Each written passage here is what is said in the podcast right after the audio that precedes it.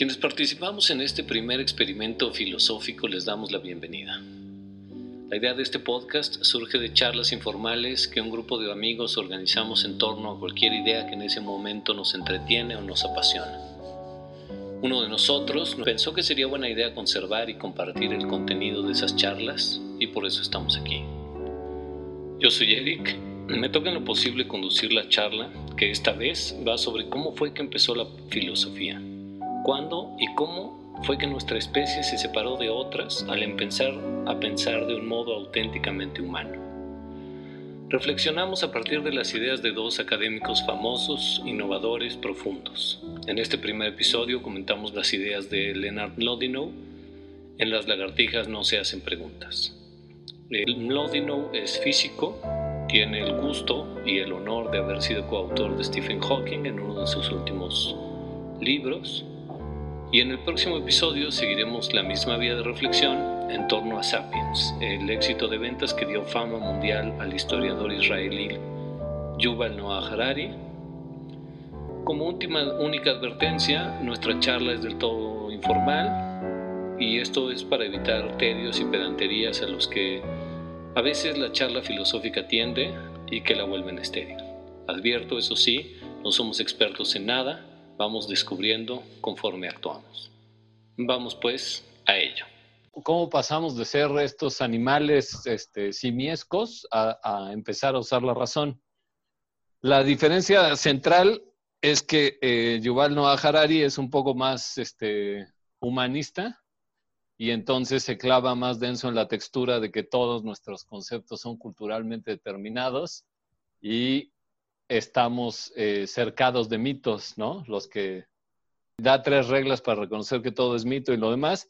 Y Mlodinow sí lo dice, sí lo reconoce, pero luego se le olvida, ¿no? O sea, tiene, tiene un momento en que dice, este, pues, nuestro pensamiento es racional porque es el mito que se nos ocurrió últimamente, pero después dice, la ciencia es chingona y no hay falla con la racionalidad, no tenemos error y continúa su análisis como si esta, esta cuestión de que nuestro discurso y nuestro conocimiento depende de un mito racional no fuera, o sea, no fuera importante, sino nomás lo menciona y ya, ¿no? Ah, fíjense que es un mito, pero pues no importa, vamos a seguir construyendo como si nada.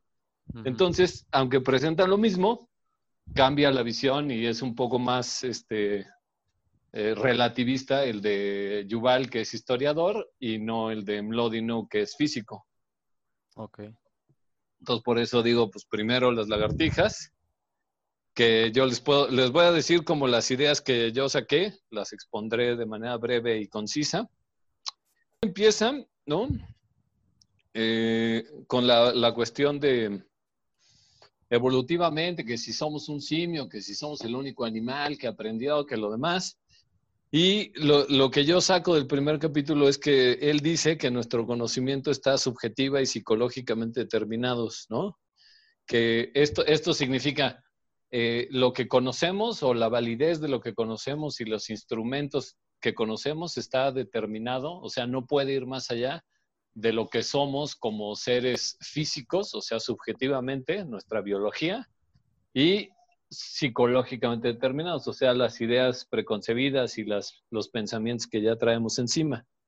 Entonces, dice que eh, por esas razones todas las ideas nuevas nos parecen ridículas, ¿no? Que probablemente el primer este, primate que decidió probar la carne, pues todos sus amigos primates se burlaban de él, ¿no? Que este, por ejemplo, él, cita el, caso de, Isaac Asimov, que escribe estas novelas de La Fundación y el Imperio, que deberían, deberíamos leer un día, ¿no? Pero dice, este güey pensó en un futuro a 5.000 años de distancia y donde el avance tecnológico está muy cabrón, pero en su mundo las mujeres seguían este, asignadas a la cocina y a, lavandería, a la lavandería porque no se imaginó que podía ocurrir una revolución eh, feminista. Se imagina que conquistamos las estrellas y que entramos en contacto con otras muchas eh, sociedades y que creamos robots y que viajamos por el mundo, pero no se imagina que la mujer pueda estar en otro caso que en la pinche cocina. A huevo. Entonces, eso es lo que dice este, este Yuval, digo, este Mlodino, dice, no manches, o sea, eso nos demuestra que lo que pensamos como innovador, lo que podemos decir nuevo, sigue estando en nuestras coordinadas de pensamiento, tanto como la parte este, psicológica como nuestras propias limitaciones biológicas. Esto, por supuesto, nos remite o, me hace pensar en, el mito de la caverna de, Platón, ¿no? Que justo cuando una persona tiene una idea novedosa e interesante, nos burlamos de, él o de ella. O sea, imagínense a Isaac Asimov allá en 1940 diciendo, pues no sé, un día las mujeres van a ser presidentes y este, van a gobernar la ciudad y van a ir a la guerra. Probablemente sus libros los queman por herejes y por babosos. O sea, podemos aceptar que vamos a viajar al espacio, que vamos a encontrar eh, portales en el tiempo y lo que sea, pero no podemos permitir o no podíamos aceptar que las mujeres iban a salir de la pinche cocina, ¿no? Sí. Entonces, e, este, este límite o esta, esta situación respecto de nuestros propios prejuicios debería tener un lugar esencial, no solo a la hora de analizar lo que conocemos, sino a la hora de empezar a pensar explicaciones de por qué conocemos o cómo inventamos los discursos de conocimiento racional o lo que sea. ¿no? Entonces, esta idea central para los dos este, pensadores está presente, pero lo que digo es que pues este Mlodinow le da menos importancia y menos centralidad, está más eh, racionalmente centrado de lo que está Yuval Noah Harari. Y ahí se ve que uno es una perspectiva científica eh, de este cuate que es físico-matemático y el otro que es historiador en las humanidades, pues sí se deja ir, se deja clavar en la textura, ¿no? Entonces, lo que él dice es que nuestra propia curiosidad, ¿no? Este es como el final, lo que nos empieza a interesar está relacionado directamente con las cosas que ya sabemos, es muy poco probable que generemos o empecemos a tener curiosidad por cosas que no sabíamos antes. Juicios y nuestra curiosidad está determinada por lo que ya sabíamos antes. Este, y eso es lo que deberíamos tener en cuenta, decía, a la hora de inventar nuevas explicaciones o de empezar a explicar algo. Cuando em, decimos que hay que pensar racionalmente, esto sería solo resultado de que hemos, nos hemos acostumbrado a pensar racionalmente pero eso no significa que sea la única forma de pensar o que toda explicación deba ser racional, ¿no? Esto es lo que me gusta de Yuval Noah Harari, que sí dice, güey, pues lo voy a aplicar a todo, y lo que Mlodinow pues le saca un poco y dice, después no, pero la ciencia y la razón, lo demás no importa, aunque sea prejuicio.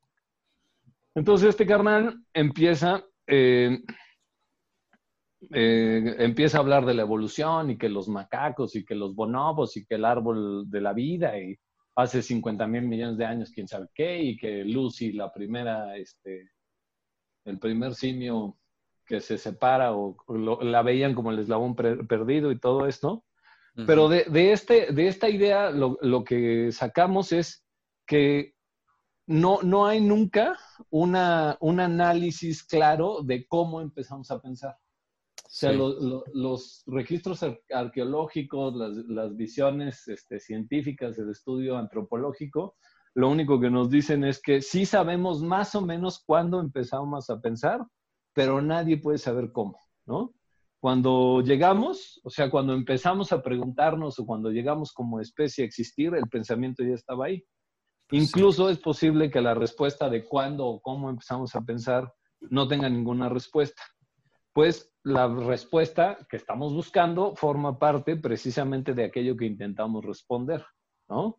Es decir, si yo quiero saber cómo es que empecé a pensar, tengo que plantear esa pregunta desde un después de que empecé a pensar. ¿No? Es como un poco es similar al rollo este de qué es lo que ocurría antes del Big Bang.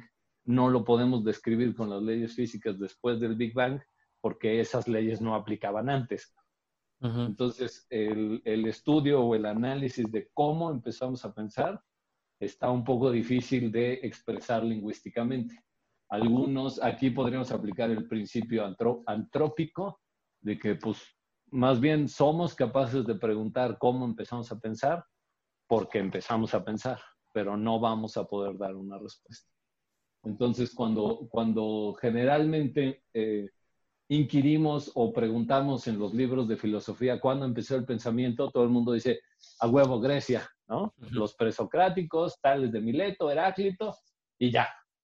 Pero ahí están dejando de lado, pues, como 5.000 años de historia que ocurrieron antes y que es lo que está llenando, lo que están llenando estos dos libros que, que es... Eh, lo importante, o sea, aquí es una idea que no está en ninguno de los dos libros, pero que yo traje porque soy un sabio, ya me conocen.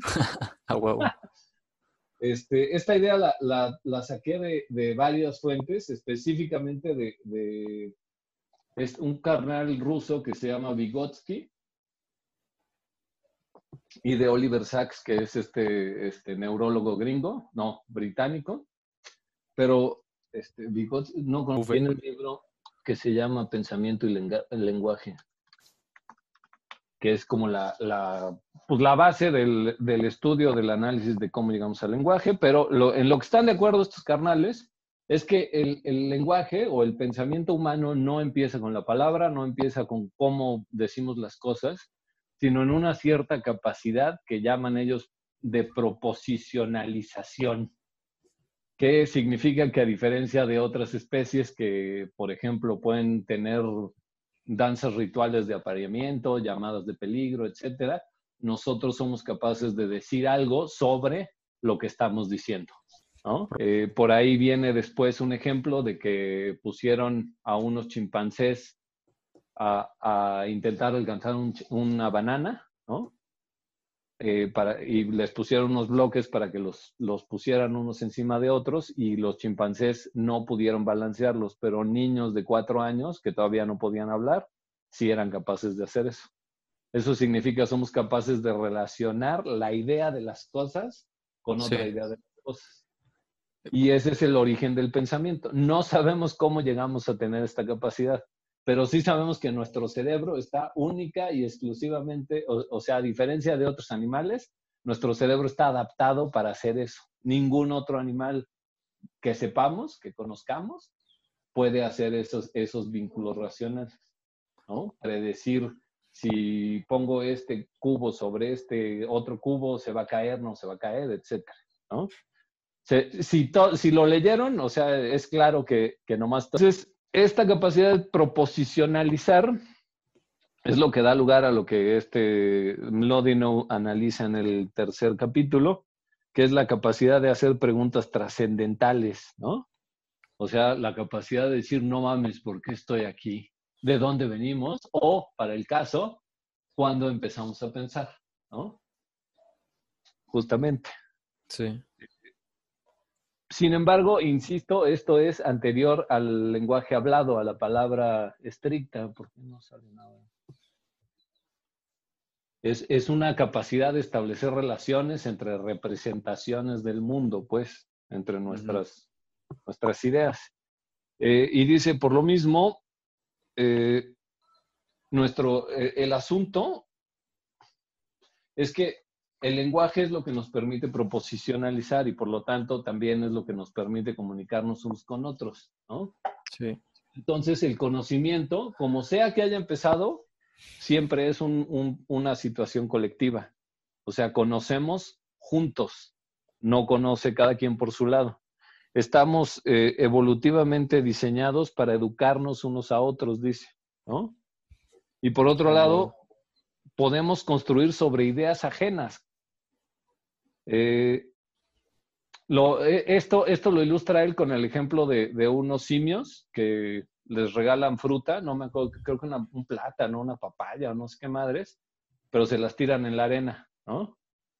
Y los simios están ahí tratando de quitarle la arenita poco a poquito, hasta que un simio se le ocurre, por alguna razón, meterla al mar, ¿no? Y entonces el mar le limpia la arena y el simio come sabroso y además la, la, comida mejora su sabor porque queda saladita, chingón. Dice, pero, pero este simio no le puede enseñar a otros changos a hacer lo que acaba de hacer. Lo que pasa es que los otros simios la ven y algunos deciden imitarla.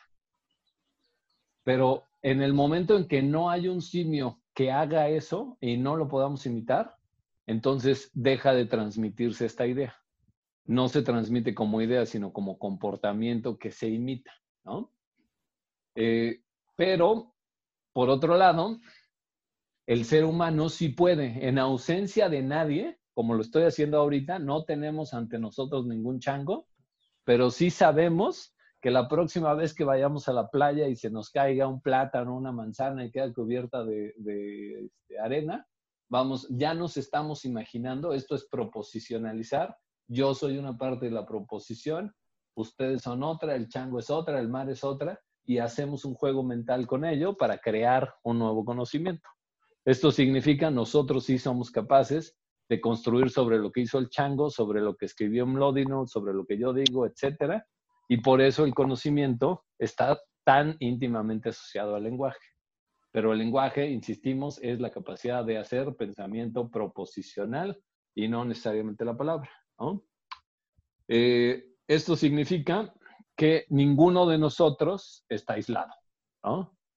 Si existimos como seres pensantes es porque estamos integrados todos en una corriente eh, de evolución, vamos a decir, psíquica, lingüística y cognitiva. De ahí, eh, pues yo me acuerdo perfectamente de esta, o bueno, me recordó estas dos frases eh, centrales de, de, la, de cómo estamos implicados en la humanidad. Una es de, creo que Terencio, un pinche poeta griego, no, latino, que dice, ni el humano is mi alien y puto, ¿no? Y puto no es grosería, es el verbo considerar en latín. Eh, y significa no considero nada humano como ajeno. Y la otra es eh, los que leyeron alguna vez por quién doblan las campanas, eh, empieza con un epígrafe de un poema de John Donne, que es un escritor, lo que aquí llamaríamos conceptista, allá les, les llamaban poetas metafísicos, que justo lo que dice es cuando, doblan, cuando oigas doblar las campanas, eh, no preguntes por quién doblan, porque están doblando por ti, ¿no? O sea, el que se muere es parte tuya, cada cosa, estoy implicado en la humanidad, dice básicamente, ¿no? Y esto es no necesariamente por un pedo espiritual, emocional, este, bonito, sino porque nuestra capacidad misma de pensar y de ser como somos es social. Ninguno de nosotros puede desarrollar el lenguaje solo, ninguno de nosotros puede perfeccionar la proposicionalización mental solo. Necesitamos que haya alguien más. Si no estás mediado con el lenguaje y rodeado de los demás en el lenguaje, se te atrofia la capacidad de proposicionalización. No la puedes desarrollar con la eh, agudeza que sí puedes cuando estás este, rodeado de gente que habla. Entonces, esto lo dice Oliver Sacks. Eh, los niños que nacen sordos, sobre todo, sufren un chingo porque no pueden acceder al lenguaje como los niños que tienen habla. Y está demostrado, según dice él, eso sí no me consta, que cuando nacen sordos, pero en un ambiente donde los padres sí pueden usar el lenguaje de señas, ¿no? Ya ven que empiezan a hacerle así acá y la chingada. Este, esas personas, esos niños desarrollan la misma capacidad de proposicionalización e incluso más que la de los niños que sí pueden oír. Porque resulta, según Sachs, insisto, aquí ya me, me fugué, pero para eso estoy yo aquí, ¿no? Para fugarme. este, que mientras nuestro lenguaje hablado es bidimensional, o sea, solamente tenemos eh, el, desarrollo en el tiempo de la palabra y en cierta medida los, las variaciones de tono, el lenguaje a señas es mínimo tridimensional, porque emplea todo el cuerpo, ¿no? O sea, tienes que estar viendo la cara, las manos, etcétera. Se desarrolla en el espacio, pero no se desarrolla linealmente. También se desarrolla en profundidad. Entonces, los niños que crecen hablando lenguaje a señas desarrollan una tercera vía de proposicionalización que a nosotros los pobres pendejos que nacemos pudiendo escuchar no nos dan. Y que lo eh, estaría chido, según Oliver Sacks, que todos los niños aprendiéramos desde bebés, desde la maldita cuna, a usar lenguaje a señas, porque eso ampliaría nuestras capacidades de proposicionalización. ¿no?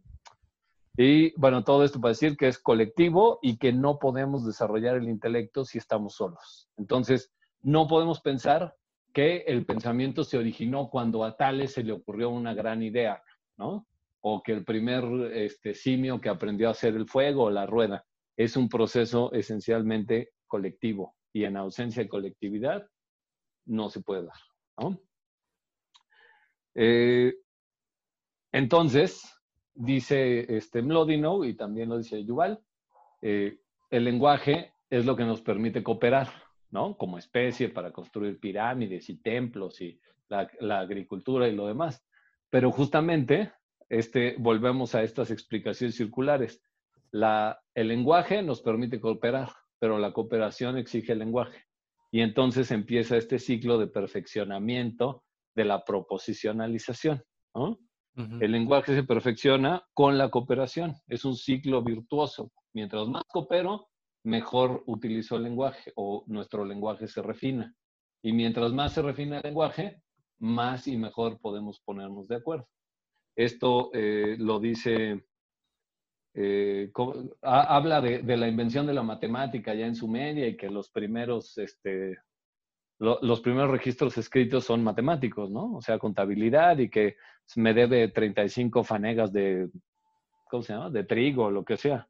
Mesopotamia y Egipto, ¿no? En Mesopotamia y en Egipto, ¿no? Y dice, eh, el lenguaje, por lo tanto, aquí es donde vamos a darle, vamos a pelearnos con Chomsky tantito. Este, de esto ha llevado a muchos a decir que el lenguaje es innato al ser humano, ¿no? Que tenemos este eh, instinto lingüístico.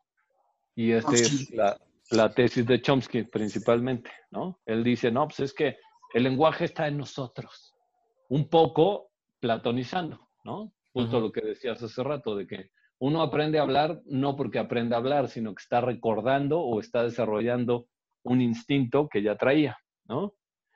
En este sentido, la explicación de Chomsky está, según yo, por supuesto, que no soy nadie, pero según yo está limitada.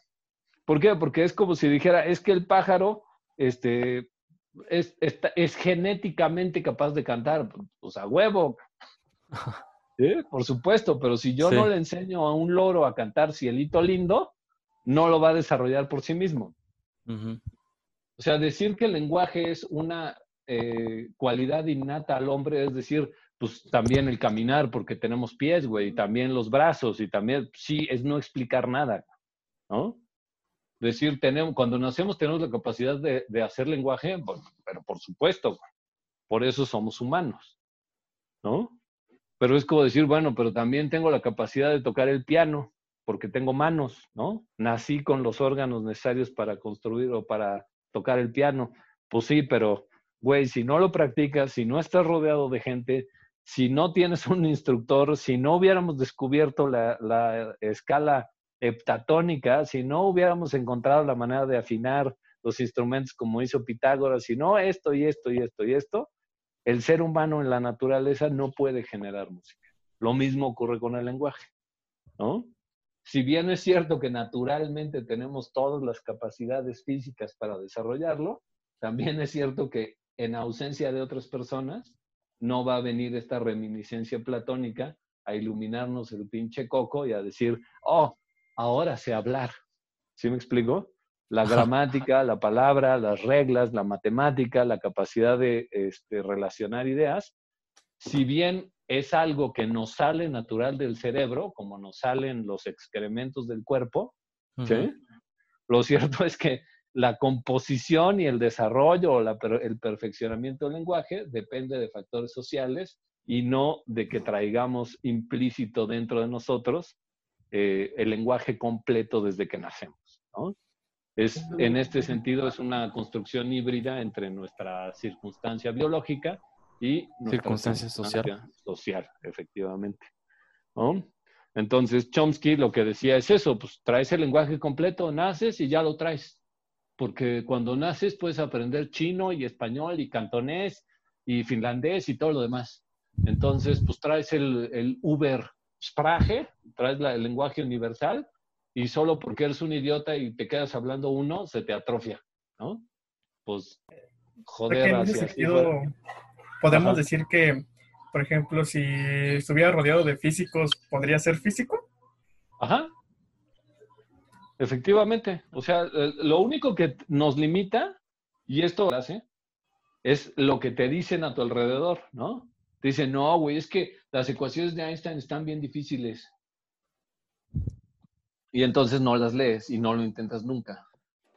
Lo- te dicen, no, pues es que no puedes, eres, eres muy tonto para tocar el piano. O no vas a dar una en ingeniería o derecho es muy difícil e inmediatamente lo empiezas a considerar así. Eres producto y a esto se refiere tu curiosidad también está determinada por lo que te dicen, o sea, subjetiva y psicológicamente está determinado hacia dónde. Este, nociones, ¿cómo decirlo?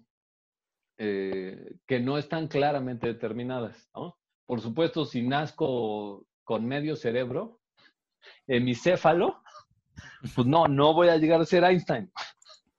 ¿Sí me explico? Sí. Pero también es cierto que si Einstein a- a- a- así tuviera el genio que tenía, eh, lo ponemos entre una tribu de bonobos como a Tarzán, no llega a descubrir la relatividad, carnal. ¿Sí me explico? O sea, el, el- el tema, y aquí podríamos hacer referencia a, la- a- a parábolas bíblicas, ¿no? Es que si la semilla cae en buena tierra y es buena semilla, pues va a dar un fruto chingón. Si la semilla es buena, pero cae ahí en el asfalto y la pisotean y la mea un perro, pues no Sí. va a jalar, ¿no? Y si la semilla es mala, aunque caiga en buena tierra, nomás no va a servir. ¿Sí? Este es, este es justamente el centro de la noción de cultura, que viene de cultivo, de crear, de hacer, ¿no? Entonces tenemos ciertas capacidades, sí, por supuesto. Estamos subjetivamente determinados, estamos biológicamente determinados, pero lo cierto es que en ausencia de cultura ninguno de nosotros puede desarrollar ninguna capacidad intelectual especial. Sí. Y eso sí lo demuestra el caso de los sordomudos, el avance un poco retardado de los sordos cuando no tienen tutores que hablen lenguaje de señas. ¿no? Por cierto, la no. otra vez este, veía una película que se llama La Llegada. Y Ah, sí. en esa película hablan justamente sobre el lenguaje, cuando dice que cuando aprendes un nuevo lenguaje, aprendes un, o de cierta forma desarrollas como parte de su cultura, o sea, como que te abre más el mundo. Entonces, al grado de que ella, o sea, la, la protagonista veía el futuro porque el lenguaje de los aliens le permitía ver el futuro a los aliens. O sea, es lo que prácticamente estamos diciendo, ¿no? El, la Más o forma en la menos. que- De, de hecho, hay, hay este, ya, ya no estamos jugando, pero sí, también existe eh, esto, creo que lo menciona Yuval Noah Harari, que hay ciertas tribus de no sé dónde, en el Amazonas o sepa la chingada, cuyo lenguaje no contiene nociones temporales, ¿no? Donde todo es presente. No pueden hablar del mañana, ni del ayer, ni pura madre. Entonces diríamos, tú ves el pasado porque tu lenguaje te lo permite, ¿no? O cada uno de nosotros es capaz de eh, planear sobre el futuro porque el, nuestro lenguaje lo permite. Y la mm, sofisticación del español, por decirlo así, está, es muy diferente de la sofisticación del japonés, hablando de los que yo manejo, ¿no? En que el futuro siempre es indeterminado. O sea, no puedes decir, mañana va a llover, ¿no? La, la forma, la estructura gramatical del japonés te permite decir algo, algo similar a, pues, como que parece que igual y sí llueve, ¿no? O Oye, así lo plantearemos nosotros. Me llegó una idea y antes de que se me fugue, nada más quiero plantearla. Venga, venga. Ahorita que estamos hablando de la cultura, el cultivo, que esto es colectivo, y que dijimos que, em, que va evolucionando, esto me remitió como a lo que vimos en la biblioteca de Babel. Ajá. Lo puedo relacionar ahí porque ahí dice que son infinitos pisos, infinitos eh, escaleras, infinitos eh, libreros, y tal vez cada librero siento que podría significar como diferentes culturas, ¿no? Y dice que van cambiando de, lugar cada vez. Entonces eso podría ser la evolución de la cultura. Pues sí, y además es, acuérdate que dice que es infinito, pero cíclico, ¿no? Cíclico. Y eso significa que precisamente lo que estamos diciendo, o sea, recupera ciertas nociones de otra cultura, las sofisticas, las aplicas, las deformas, pero estás dando una vuelta, ¿no? Y esa sería la escalera. Y después vas dando otra vuelta y vas dando otra vuelta, exactamente. No sé si se acuerdan, pero en algún momento dijimos que el conocimiento ascendía en espiral, ¿no? Ajá. Que, que vamos en círculos, pero cada vez de mayor tamaño. Y, y es lo que, lo que también dice, creo que lo dice ahí este, ¿cómo se llama? El de las lagartijas, ¿no? De, de, esta frase de Einstein, de que, o de Galileo, no, de Newton, ¿no? De que soy un enano a hombros de gigantes. ¿No?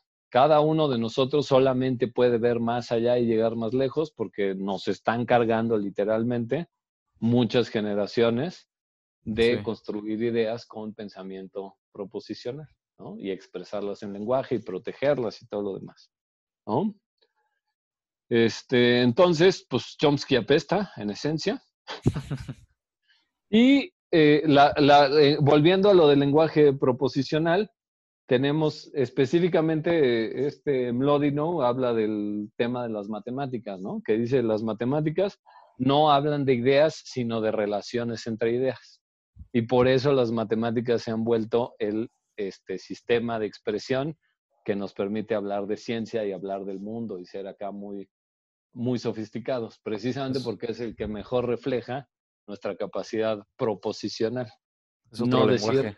ajá, no, no estamos hablando de este árbol, estamos hablando de un ente imaginario subjetivo que se llama el árbol, que es una idea, y lo estamos relacionando con otra idea. Mientras que un... Sí. Eh, con eso también es parte del quiebre que hace la ciencia, bueno, a partir de Descartes, eh, y deja atrás el mito, ¿no? Eh, el mito precisamente como lo que dices, no, no este árbol, sino el ente que crea, pues digamos, la ciencia, ¿no? Sí, pero no, no es desde Descartes. O sea, básicamente lo que dice Mlodinow en el capítulo 5 es que eso se le ocurrió, según él, a Tales de Mileto, ¿no? O sea, el que los, también eso lo, lo platicamos alguna vez en clase. O sea, cuando dejamos de decir canta o musa la historia del pelí de Aquiles, apelando a un mito y a los dioses para decir la verdad, y decimos que hay reglas generales que se aplican a todo el universo y yo las estoy describiendo, ahí es donde se da ese rompimiento entre el mito y el lenguaje. Descartes lo que, lo que logra es eh, separarse de la tradición medieval, ¿no? O sea, vuelve, por eso se llama el Renacimiento, se acuerda que allá en el año 2000 antes de Cristo ya habíamos hecho esa ruptura, pero luego llegó el cristianismo y nos volvió a meter en el mito y nos obligó a, a manejar la, la, camisa de fuerza del mito y dice, bueno, pues ya me acordé que hay otra manera de pensar. Y aquí vemos otra vez el asunto cíclico, el asunto social, el asunto de que únicamente eh, nuestra curiosidad se dirige por aquello que ya conocíamos, ¿no? Tenemos que dar estos saltos hacia atrás y agarrar impulso y entonces sí, a partir de, de del pensamiento cartesiano, pues avanzamos un chingo en ciencia, ¿no? En los últimos 500 años, el universo, bueno, el mundo del ser, de los hombres ha tenido más cambios de los que tuvo en los 20.000 años anteriores, ¿no? Y en particular de 1940 a ahorita, 2020, eh, nuestro mundo es radicalmente diferente de, de, lo que era el mundo de un, una persona que nació en 1920, ¿no? Vean esto. Estamos básicamente en un episodio de los supersónicos. ¿No? Entonces, sí es así, ¿no? Pero nada más, pues, el tema es que Descartes no se le ocurrió solo. O sea, más bien aprendió a leer griego y latín y dijo, ah, sí, cierto, esto ya lo habían dicho, déjense, los repito, compadre. y parece un gran innovador, pero pues lo cierto es que estaba copiando, ¿no? Em, sin embargo, Mm, ok, las matemáticas pues nos permiten ver estas relaciones entre ideas y esto nos permite relacionarlas con nuevas ideas y ver o inventar cuestiones como la de la regularidad del mundo, ¿no? Este ejemplo que cita de el signo de igual como dos rayitas que se parecen, ¿no? E, ese es precisamente una forma de pensamiento proposicional. Así como esta raya y esta raya se parecen, también este árbol y este árbol se parecen y construimos la noción de esencia. Construimos la noción de reglas concepto. y concepto, pero además el concepto, el, el punto esencial según Lodino es la idea de ley, ¿no? Sí. De ley natural, no de ley divina, o sea, de no arbitrariedad. que hay una ley de los árboles, que todos los árboles se comportan igual, que tienen las mismas características, que hay algo como la arboreidad que determina el comportamiento de los árboles, ¿no?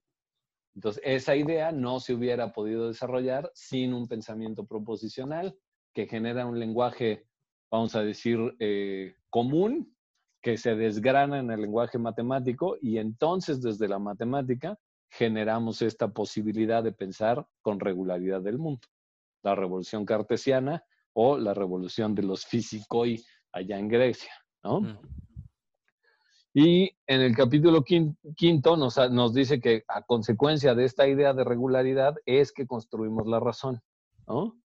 Lo que yo quiero insistir aquí es que en este capítulo a no se le olvida lo que nos dijo en el primero, que todo nuestro pensamiento está social, digo, subjetiva y psicológicamente determinado. Esto significa nuestro culto a la razón también es un mito. El hecho de que hayamos inventado la noción de regularidad a partir del pensamiento matemático, significa que estamos construyendo sobre algo que nosotros creamos, ¿no? Tanto como los dioses.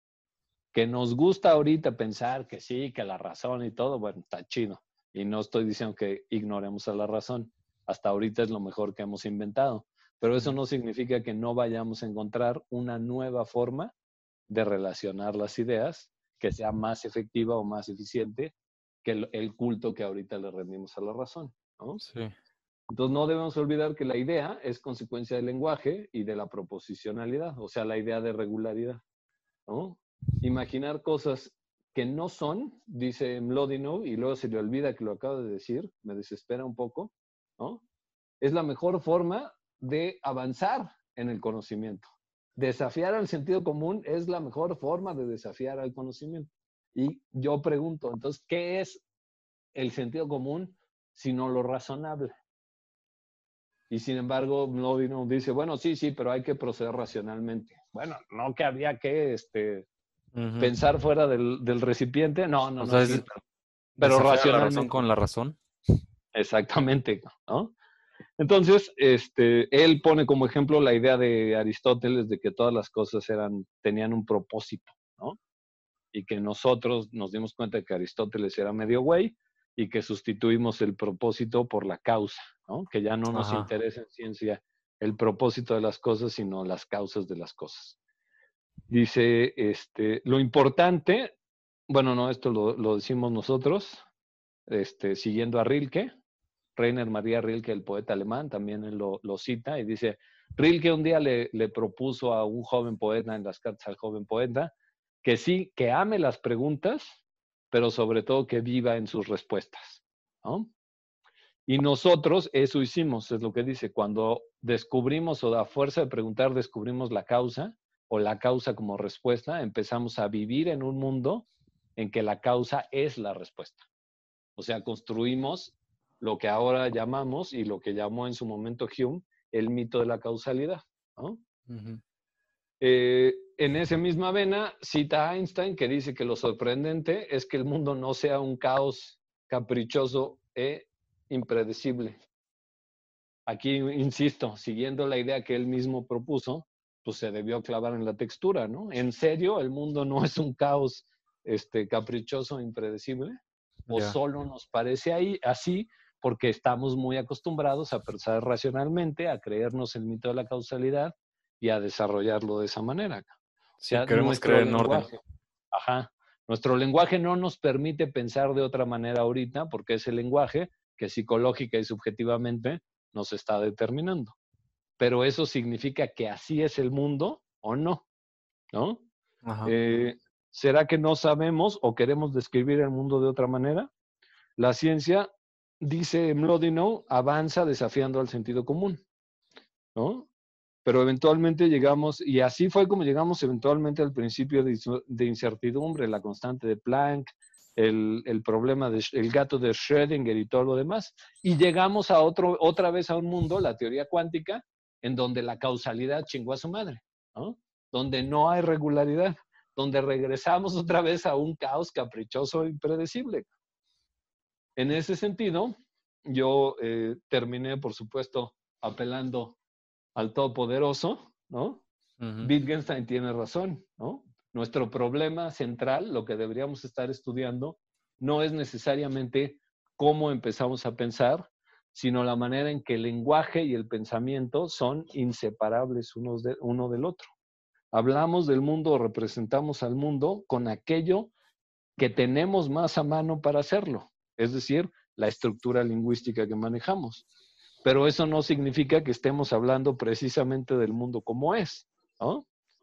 Esta debería ser, desde mi perspectiva y la del, supremo líder, la idea o el problema central de la filosofía.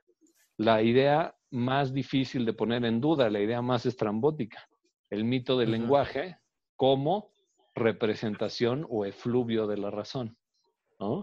Con independencia de cómo llegamos a pensar, lo que sí podemos eh, y debemos revisar constantemente es la herramienta que estamos usando para pensar, la proposicionalización misma, que ahorita nos presenta como evidente eh, la causalidad y la razón, pero que en algún momento nos presentó como evidentes a los dioses y que regresamos a los dioses al hablar otra vez de teoría del caos, al hablar otra vez de principio de incertidumbre, al hablar de la indeterminación cuántica.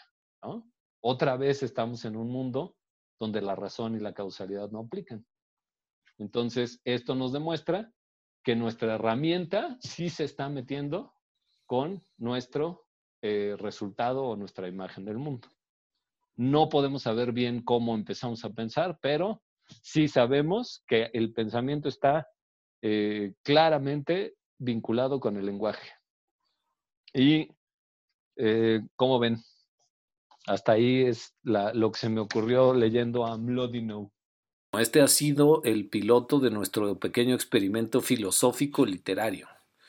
Este experimento surge en los pasillos y jardines de la academia, donde muchos amigos descubrimos que la plática informal es la forma ideal y más entretenida de experimentar y acaso superar el extrañamiento del mundo al que estamos condenados, sobre todo cuando se exploran las ideas sin imponer ni respetar límites ideológicos. Aclaro, no somos expertos en nada, pero nos gustan los libros y nos gusta más lo que contienen los libros. Si cometemos imprecisiones, nos consolamos con la idea de que se aprende más de los errores que de los aciertos.